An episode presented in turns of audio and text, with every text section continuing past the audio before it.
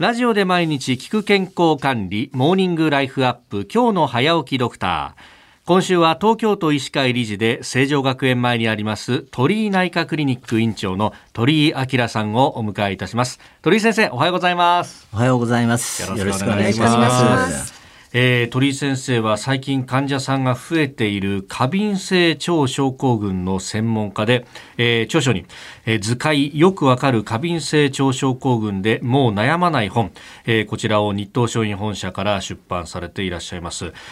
今週はですね腸と便の付き合い方をテーマにしまして、えー、いろいろ日頃からできることについて伺ってまいりますがまず便っていうものはやっぱしっかりチェックした方がいいということですか？はい、あのチェックすることによってその人の健康状態、えー、これがわかります。まさに健康のバロメーターになると思います。それから、えー、いろいろな病気の早期発見につながる。あの例えば大腸がんとか、えー、そういうものですね。消化管の病気。それから例えば便秘がひどい場合には、えー、今話題になってパーキンソン病とかレビー小体型の認知症。これもあの最初は便秘で始まることが多いです。さらにあの全身の病気では糖尿病とか甲状腺の機能の低下症なんかも便秘で始まってったりしますから便を見ていることによって早期発見につながるということも言えると思います。はこれって、まあ、あの体調にもよったりしますけど1日にねあの1回とは限らないじゃないですか。どうなんですか？朝だけすればいいとかそういうえー、まあ、何回か出る場合には毎回ちょっとチェックをしていただいた方がいいと思います。あのポイントはやっぱり、えー、頻度とですね、はい、あのその硬さそれから色あと一緒にその例えばお腹が痛いとか残便感が残るとか、そういう腹部症状に関してもあのチェックをする必要があると思います。うん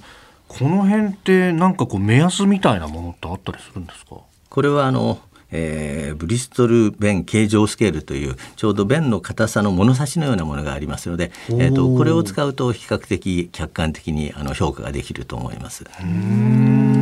ブリストル弁形状スケール。はい、あのこれはブリストル病院というイギリスの病院で、はい、看護師さんがあのお通じの状態をこう申し送りするときに、まあ、なかなか客観的にお話ができなかったんですね。それでそういうものを作って、まあ物差しみたいにして、えっ、ー、と便の硬さを7段階に分けています。えっ、ー、とそれによってまああのいろいろがすぐに伝わるようにしたんですね。ですから今いろいろな薬とかそういうのの開発の時にもこれを使って評価をしてますし、あの我々はこれを使うことによって患者さんの状態が客観的に分かるということが言えると思います。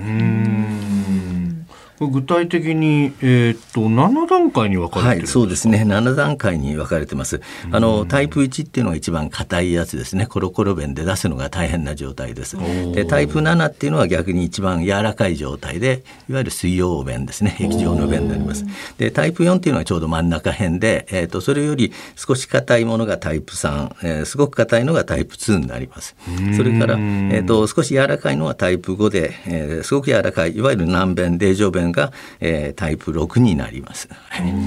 れ正常なのはどのあたりになってくるんでしょうか？えっ、と大体4が真ん中になります。あの、はい、いわゆるバナナ状で割とその排便が、えー、しやすくて、えー、残便感がない状態ですね。で大体3、4、5はあの許容範囲と言われてます。4じゃなければ必ずしもいけないということではなくて、まあ、個人差がありますから、あの苦痛がなくてあの排便に苦労しなければそれはあの健康と言えると思います。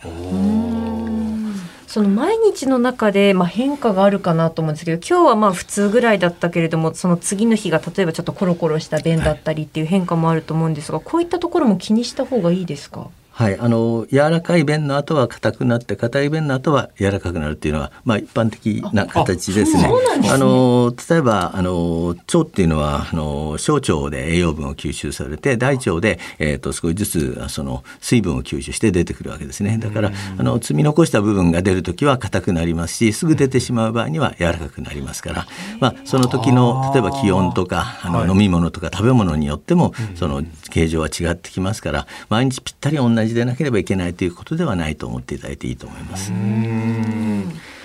えー、腸と便の付き合い方について、えー、今週は鳥居内科クリニック院長の鳥居明さんに伺ってまいります。先生明日もよろしくお願いします。よろしくお願いいたします